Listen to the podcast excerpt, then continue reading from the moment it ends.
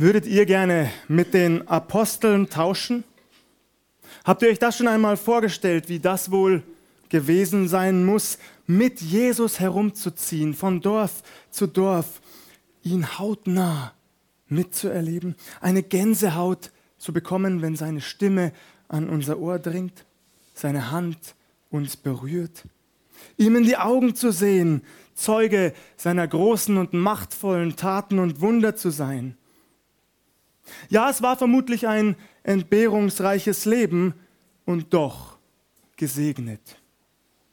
Nur einmal leibhaftig an Jesu Seite zu gehen, nur ein einziges Mal, ihr könnt euch gar nicht vorstellen, was ich dafür geben würde. Zu Beginn habe ich den Begriff Apostel gebraucht. Und das war Absicht. Ich habe ganz bewusst nicht Jünger gesagt, denn die Bibel unterscheidet zwischen Jüngern und Aposteln. Die zwölf Jünger, die unser Herr auserwählt, die dürfen sich fortan sozusagen Apostel nennen, Gesandte. Es sind Boten des Herrn. Alle anderen waren Mathetas, wie es im Griechischen heißt, Schüler.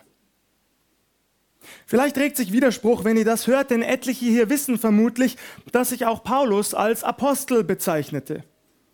Darüber hinaus gibt es einige Bibelstellen, wir lesen auch von den Begleitern des Paulus, von Barnabas, Silvanus und Timotheus, die ebenfalls als Apostel bezeichnet werden. Wir lesen im 2. Korintherbrief Kapitel 8 von Aposteln der Gemeinde. Oder in Epheser 4 ab Vers 11, da spricht Paulus von Aposteln, Propheten, Evangelisten und Hirten. Dieser Begriff wird scheinbar doch sehr vielfältig verwendet. Ist meine Unterscheidung damit schon wieder hinfällig?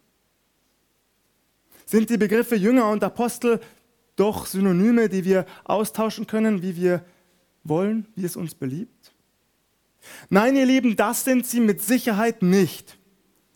Im Griechischen werden sie tatsächlich ganz anders gefüllt. Die Mathetai, das sind Schüler, Lernende, während die Apostoloi eben Abgesandte, Boten, Reisende mit einem ganz klaren Auftrag sind, Missionare, könnte man sagen. Ich habe es für mich selbst so in Beziehung gesetzt, jeder Apostel bleibt ein Jünger, aber nicht jeder Jünger ist ein Apostel. Doch genug der Wortspielereien. Außerdem möchte ich auch nicht, dass diese Predigt zu einer theologischen Vorlesung ausartet, bei der ihr dann alle einschlaft. Das ist nicht das Ziel. Deshalb lade ich euch jetzt schon herzlich zu der nächsten Bibelstunde im Februar ein. Wir haben im Januar auch noch eine, aber ich lade zu der im Februar auch schon ein. Denn bei dieser werden wir uns ganz eingehend mit diesen beiden Begriffen auseinandersetzen und zahlreiche Bibelstellen untersuchen, um herauszufinden, was die genaue Unterscheidung ist. In meinen kommenden Predigten werden wir jedenfalls einige der Apostel betrachten. Petrus oder auch die sogenannten Donnersöhne Jakobus und Johannes, Thomas und Judas. Wir werden von diesen Männern lesen und hören von ihrer jeweiligen Motivation, ihrer Herzenshaltung, ihren Unzulänglichkeiten und Schwächen. Heute Morgen beginnen wir mit dem wahrscheinlich bekanntesten. Ihm werden wir sogar drei Predigten widmen. Simon Petrus. Oder auch Kephas. Dieses aramäische Wort übersetzen wir heute zumeist mit Fels. Interessanterweise heißt es aber wohl einfach nur Stein. Lustig, nicht wahr? Ein spannender Beiname. Petrus, der Stein. Petrus, hart wie Stein. Mit Sicherheit nicht. Doch dazu in zwei Wochen mehr. Heute Morgen sehen wir auf Petrus, der auf dem Wasser geht. Eine sehr bekannte Geschichte, die ich uns dennoch vorlese. Matthäus Kapitel 14 ab Vers 22.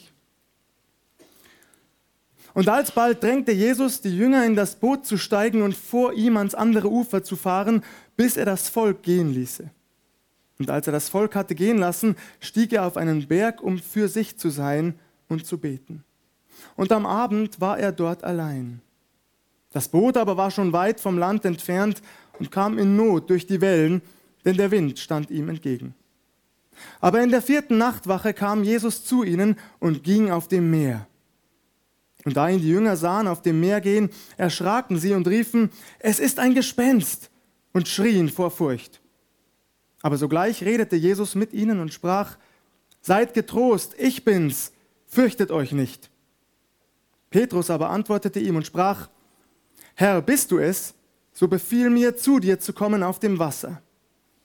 Und er sprach, Komm her.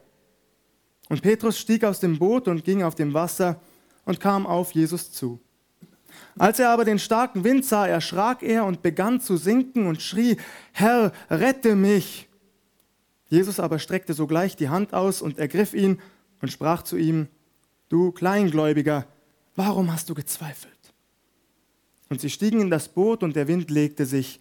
Die aber im Boot waren, fielen vor ihm nieder und sprachen, Du bist wahrhaftig Gottes Sohn.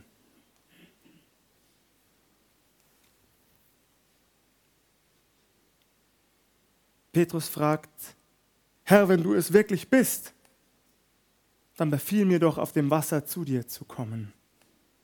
Ich dachte, typisch Petrus. Er fragt nicht vorsichtig an, Herr, könnte ich das auch mal versuchen? Nein, er ist sich auf der Stelle sicher und er packt Jesus gleich bei dessen Ehre. Wenn du tatsächlich Gott bist, na dann zeig mir mal, wie du das mit mir schaffst. Wie hätten wir darauf reagiert an Jesu Stelle? Eher genervt und ablehnend? Warum muss Petrus sich eigentlich immer wichtig machen? Alle anderen sitzen doch auch ruhig im Boot und freuen sich, dass ich endlich wieder bei ihnen bin. Oder hätten wir verständnisvoll und diplomatisch reagiert? Petrus, es freut mich, dass du mir so sehr vertraust. Ich bin wirklich stolz auf dich, aber bitte lass mich jetzt erstmal an Bord kommen. Unser Herr Jesus reagiert anders. Er ruft den Petrus aufs Wasser. Nun dann komm her, komm her, mir entgegen. Was denkt Jesus sich dabei? Schafft er sowieso nicht, wird ihm gut tun, mal vor den anderen auf die Schnauze zu fallen. So einen Herrn haben manche Christen, nicht wahr? Von dem sie immer nur vermuten, er teste uns, damit wir auf die Nase fallen und dann umso demütiger und kleinlauter zu ihm kommen. Ich allerdings, ich glaube nicht, dass unser Herr Jesus so gedacht hat. Wahrscheinlich haben einige der Jünger im Boot so gedacht, die haben ja hin und wieder darum gestritten, wer von ihnen der Größte und Beste sei. In einem solchen Konkurrenzkampf ist es immer gut, wenn sich ein Mitkonkurrent blamiert. Damit scheidet er nämlich aus. Wenn alles gut geht, wenn alles gut geht, brauche ich selbst also gar nichts zu tun.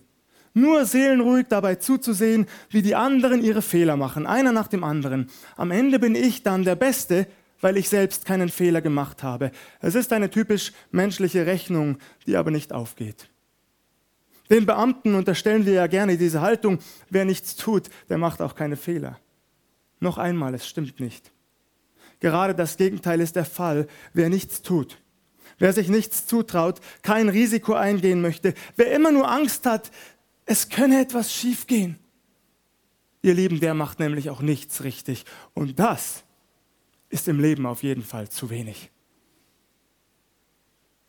Bitte lasst uns also nicht schadenfroh auf Petrus blicken, wie er auf das Wasser hinausgeht, sondern mit ihm mitbangen. Wird das gut gehen?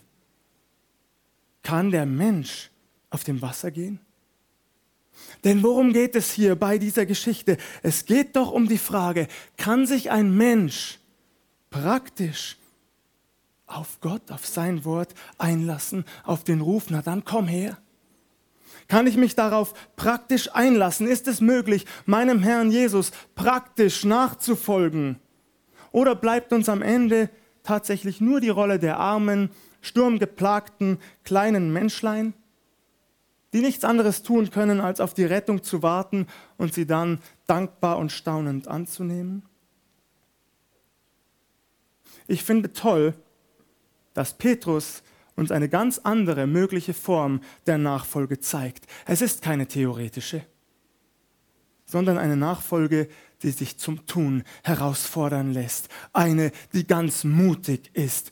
Eine, die den Herrn erkennt, ganz eindeutig seine Größe sieht und bewundert, aber sich zugleich fragt, könnte ich das auch an der Hand Jesu? Kann ich das auch? Ihr Lieben, es geht in dieser Geschichte von Petrus auf dem Wasser um Nachfolge und das macht sie so wichtig für uns heute. Es geht nicht nur um eine Vertrauensprobe. Wie gesagt, wir Menschen, wir verkürzen das leider oft. Jesus kann irgendetwas von uns verlangen und dann müssen wir es tun. Ganz egal, ob es sinnvoll oder möglich erscheint. Gerade wenn es widersinnig aussieht, dann ist es bestimmt ein Test von Gott, nicht wahr? Spring vom Dach des Tempels, Gott wird dich schon auffangen. Das wäre so eine wunderbar verrückte Mutprobe. Aber ihr Lieben, wir erinnern uns hoffentlich, das ist nicht die Aufforderung Jesu Christi, sondern es ist die Stimme des Teufels, der versucht, unseren Herrn genau dazu zu bringen. Doch Jesus weist diese Stimme zurück, er weist den Satan zurück. Was soll der Unsinn? Damit fordere ich meinen Gott heraus. Ich stelle meinen Glauben durch ein Wunder zur Schau. Und so etwas will Gott nicht. Nun fragt sich vielleicht der ein oder andere, ja, aber was ist dann der Unterschied zu Petrus auf dem Wasser? Es geht um vertrauensvolle, praktische Nachfolge. Jesus hat Petrus gerufen, sein bisheriges Leben zu verlassen, alles hinter sich zu lassen und Jesus nachzufolgen, auf Jesus zu sehen, auf Jesus zu hören, von Jesus zu lernen. Und das ist der große Antrieb im Leben des Petrus. Ich will so sein wie mein Herr und Meister. Ich will so sein wie Jesus Christus. Und dafür bin ich bereit, alles, tatsächlich alles zu riskieren. Das ist bewundernswert, finde ich. Und unser Herr findet das offensichtlich auch. Deshalb lädt er Petrus immer wieder zu Erfahrungen in der Nachfolge ein, so auch hier. Komm her. Aber klappt es denn? fragst du. Und die Antwort, die hast du gehört, es klappt nicht. Petrus traut sich zu viel zu. Er fällt tatsächlich auf die Schnauze, salopp gesagt, immer wieder, nicht nur hier, auch später. Petrus schafft es nicht. Doch immerhin schafft er ein paar Schritte auf dem Wasser seinem Herrn entgegen. Solange sein Blick felsenfest und unerschütterlich auf seinem Herrn Jesus ruht, da schafft er es. Doch dann lässt er sich ablenken durch die Wellen um sich herum. Er bekommt Angst, geht unter. Aber er schreit um Hilfe und erlebt, dass Jesus ihn festhält und ihn rettet. Auch vor der Kreuzigung hat Petrus zu viel versprochen, er hat kläglich versagt. Wir werden darüber auch noch hören. Dieser Apostel gerät in tiefe Depressionen und doch findet Jesus ihn nachher wieder. Das finde ich das Wunderbare an unserem Herrn. Jesus geht Petrus nach, er stellt ihn wieder auf die Füße glaubensmäßig und überträgt ihm erneute Verantwortung, traut ihm etwas zu.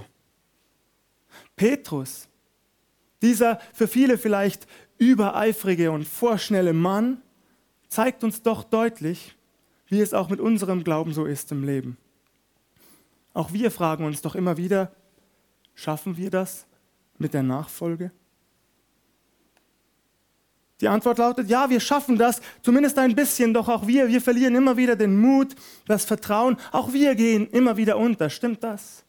Doch das ist nicht schlimm. Das ist nicht schlimm, denn Jesus streckt auch uns seine Hand entgegen dir und mir heute Morgen und er hält uns fest, so wie er es bei Petrus tut. Und Gott sei Dank, Gott sei Dank besteht der Glaube an Jesus nicht nur oder zuerst aus dem mutigen Hinausgehen auf den unsicheren Grund, sondern vor allem darin, dass wir darauf vertrauen und uns felsenfest verlassen können, dass unser Herr Jesus uns festhält, wenn es schwierig wird. Bekomme ich das hin mit dem Glauben? Schaffe ich das mit der Nachfolge? Diese Fragen brauchst du dir eigentlich gar nicht zu beantworten. Jesus lädt dich ein, komm zu mir und geh einfach los. Und wenn es zu schwer wird, sei dir sicher, ich werde da sein und du wirst nicht untergehen. Als Petrus auf dem Wasser geht, da folgt er Jesus praktisch nach. Und das ist auf jeden Fall der richtige Weg. Nicht immer ein großer Erfolg zugegeben aber immer die richtige Blickrichtung, die richtige Ausrichtung. Wo ist mein Herr Jesus? Was macht er mir vor? Ich will mich herausfordern lassen, das auch zu versuchen, denn ihm nachzufolgen, das ist mein Auftrag. Und wenn es sein muss, dann auch übers Wasser. Ich habe weiter nachgedacht bei diesem Text, warum macht Jesus das überhaupt? Warum geht er über das Wasser? Macht Jesus das, weil der Weg über den See kürzer und schneller ist als am Ufer entlang? Macht er es, weil, weil vielleicht am Ufer viele Menschen zusehen und er ihnen unbedingt die Größe Gottes beweisen will? Das sind häufig unsere menschlichen Motive, wenn es um Wunder geht. Habe ich recht? Wir wünschen uns ein Wunder, weil wir nicht bereit sind zu warten oder auch einmal einen harten oder zumindest schwierigeren Weg zu gehen. Also bitten wir um ein Wunder sozusagen als Abkürzung, als Vereinfachung, als Erleichterung für uns persönlich. Oder wir wollen ein Wunder, weil es so unglaublich beeindruckend wirkt, damit die Menschen um uns herum sehen, was für einen tollen Glauben wir haben, wie erstaunlich Gott auf uns doch hört. Doch solche Wunder, bitte machen wir uns das bewusst, hat unser Herr Jesus immer abgelehnt.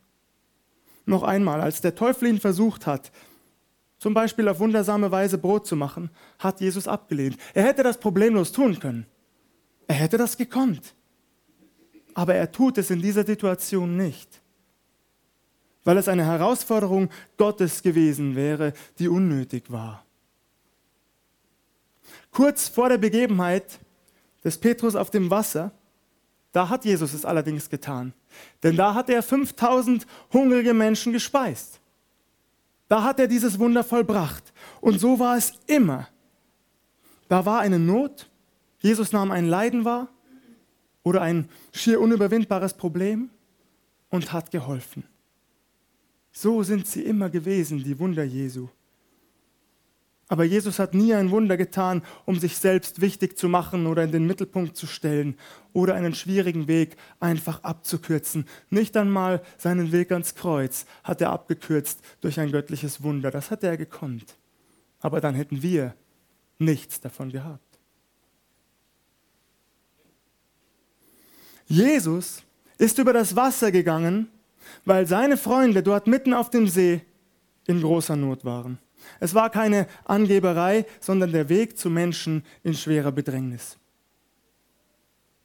Für Menschen, das sagt die Geschichte aus, die Hilfe und Rettung brauchen, nimmt Jesus offensichtlich jeden Weg auf sich, auch einen stürmischen und nassen.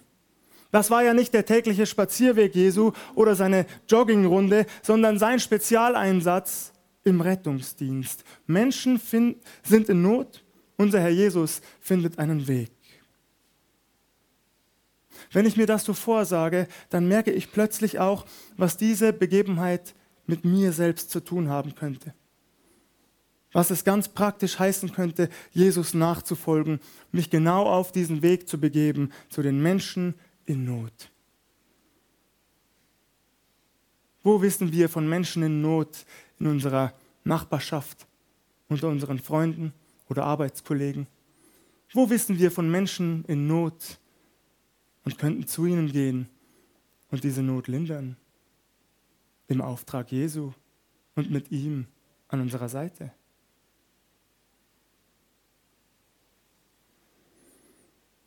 Für Petrus ist das hier ein Trainingscamp. Trockenübungen nennen wir das auch. Bei Petrus war es nicht gerade trocken, aber immerhin eine Schule des Vertrauens, eine sehr wertvolle Lektion in der Nachfolge. So wie Jesus sich auf den Weg macht, hier zu seinen Jüngern, aber generell zu Menschen in Not. So sollen das auch seine Nachfolger tun. Petrus übt hier schon einmal, was er später in tatsächlichen Notsituationen benötigen wird. Auf dem See, da schafft Petrus nur ein paar Schritte. Doch es wird immer mehr und sein Vertrauen wächst und wächst am Pfingsttag, als er plötzlich vor der Herausforderung steht, vielen fragenden Menschen zu erklären, was Gott hier tut, welches Wunder hier geschieht, da schafft er es. Da vertraut er auf die Vollmacht Gottes, die ihn, den ungelehrten Mann, eine vollmächtige, gesalbte Predigt halten lässt. Und als ein schwerbehinderter Mann um eine Spende bittet, da merkt Petrus, auch hier kann ich durch die Kraft meines Herrn Jesus mehr tun, als nur Almosen zu geben. Ich darf diesem Menschen im Namen Jesu wieder auf die Füße helfen. Auch da gelingt es. Es gelingt, weil sein Vertrauen zu seinem Herrn mehr und mehr wächst. Jesus nachzufolgen, das heißt, mit ihm zu gehen. Dorthin, wo er hingeht, dorthin, wohin er uns führt. Und ja, natürlich, diese Wege können hart sein. Sie können hart sein. Aber wenn Jesus dabei ist, dann macht er sie begehbar. Und das gilt auch, und das füge ich an dieser Stelle ein, für die eigenen Wege des Lebens. Denn diese Geschichte sagt auch das aus, du darfst dich trauen, denn du bist an der Hand Jesu. Trau dich. Vielleicht spürst du deutlich, dass du eine Aufgabe übernehmen solltest. Vielleicht hörst du die Stimme Jesu, die in dein Leben hineinspricht. Nun, dann komm her. Du darfst das tun für mich an meiner Hand. Du darfst die Gottesdienstleitung übernehmen oder den Predigtdienst. Du kannst dich in der Seelsorge engagieren. Ich habe dich dafür begabt und ausgerüstet. Du darfst für Kranke beten. Du darfst dich im Lobpreisteam einsetzen und deine Begabungen ausprobieren und erweitern im Vertrauen auf mich. Doch vielleicht bist du hier und du zögerst. Du traust es dir nicht zu. Du beurteilst das nach menschlichen Maßstäben. Du hast Angst zu versagen. Du hast Angst vor den Blicken der Menschen um dich herum, was sie über dich denken könnten oder hinter deinem Rücken von dir reden. Und ich sage dir, tu das nicht. Wenn Jesus dich aufs Wasser ruft, komm her, nun dann geh ihm entgegen. Möglicherweise schaffst du nur ein paar Schritte für den Anfang. Das kann sein. Und das ist doch in Ordnung. Auch Petrus schafft nur ein paar Schritte, aber dann bitte gib nicht auf. Lass dich nicht verunsichern. Geh weiter, denn eines gilt, Jesus ist dir immer so nah, dass er dich halten kann, wenn du untergehst. Er ist niemals weiter weg, dass sein Arm dich nicht erreichen könnte. Es geht bei all dem auch nicht darum, sofort oder immer alles perfekt zu machen. Das ist nicht der Fall. Wir sind und bleiben Menschen, wir werden immer wieder scheitern und Fehler machen. Wie oft habe ich mich in dieser Predigt schon versprochen? Ich habe nicht mitgezählt, zwei, dreimal. Das ist menschlich und das darf sein. Es geht nicht darum, alles perfekt zu machen. Es geht bei Nachfolge darum, dass ich mich herausfordern lasse, es überhaupt zu tun. Es überhaupt zu tun. Und manches Mal, und ich glaube, das haben einige von uns auch erlebt, da kann Nachfolge sehr schwer und herausfordernd sein, unvorstellbar schwer, so wie auf dem Wasser zu gehen. Aber man kann es lernen. Vertrauen auf Jesus kann man lernen, Schritt für Schritt und Tag für Tag. Selbst im Scheitern, selbst in der Versuchung. Vertrauen auf Jesus kann man lernen. Kennt ihr das Buch 90 Minuten im Himmel? Vor etwa 25 Jahren hatte der texanische Baptistenpastor Don Piper einen schrecklichen Autounfall und war für 90 Minuten tot. Danach ist er wieder zum Leben erwacht. Er musste aber wegen seiner schwersten Verletzungen monatelang im Krankenhaus behandelt werden. In diesem Buch erzählt er seine Geschichte von der kurzen Zeit im Himmel. Als ein weiterer Pastor zu der Unfallstelle kam und sehen wollte, ob er dort als Helfer oder als Seelsorger benötigt werde, da hatte er den Eindruck tatsächlich, Gott sage zu ihm, bete für die Person in dem roten Auto. Dieses rote Auto war das Unfallauto von Don Piper. Die Rettungskräfte hatten den Wagen bereits abgedeckt. Doch dieser Pastor, der, manche würden sagen zufällig, ich glaube nicht an Zufall, zu dieser Unfallstelle gekommen ist, der zwängte sich irgendwie in das Autowrack hinein, legte seine Hand auf den Toten und begann zu beten. Völlig gegen seine Vernunft. Das gibt er zu. Gegen seine Vernunft, gegen seine Gefühle, aber doch mit dem starken Eindruck, dass Jesus das genauso wolle. Er betete und sang geistliche Lieder und plötzlich merkt er, plötzlich merkt er, wie dieser tote Mann neben ihm leise mitsingt. Völlig erschrocken holt er die Rettungskräfte, die feststellen, dass der Tote nicht mehr tot war. Ihr Lieben, ich habe es letzten Sonntag gesagt und ich sage es noch einmal. Für so etwas gibt es keine Garantie. Dafür gibt es keine Garantie. Und für manche mag das eine unglaubliche Geschichte sein, aber sie kam mir in den Sinn, als ich Petrus vor mir auf dem Wasser sah. Dieser Pastor, der dem Willen seines Herrn folgte, der hinging, um für einen Toten zu beten, der hatte die Lektion von Petrus auf dem See definitiv gelernt. Und er erfährt etwas Unglaubliches. Er erfährt, dass Gott tatsächlich Wunder tun kann, die unseren Verstand vollkommen sprengen. Wie gesagt, weil das so wichtig ist, ich sage es noch einmal, für so etwas gibt es keine Garantie, aber genau das ist praktische Nachfolge, sich auf den Herrn Jesus auszurichten und zu tun, was er uns aufträgt.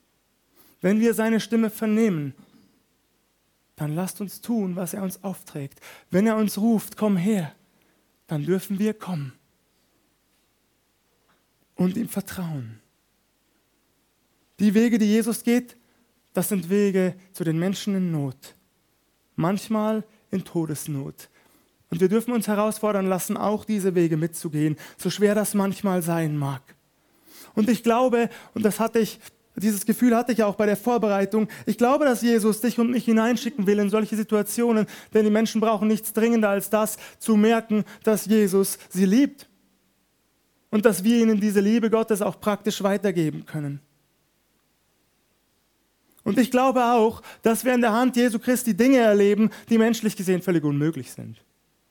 Für die es einfach keine natürliche Erklärung gibt. Denn ich glaube nicht, dass es sich hier um Märchen handelt, aus uralten, längst vergangenen Zeiten. Ich glaube nicht, dass daran nur noch ältere, verzweifelte oder ungebildete Menschen glauben. Ich frage mich stattdessen, könnte es sein, dass Wunder heute deshalb so selten geworden sind, weil wir einfach nicht mehr mit dem Wunderbaren rechnen? Ich frage mich das ganz persönlich. Denn ich erlebe, ich sage es euch ehrlich, ich erlebe nicht so viele Wunder, wie ich sie gerne erleben würde.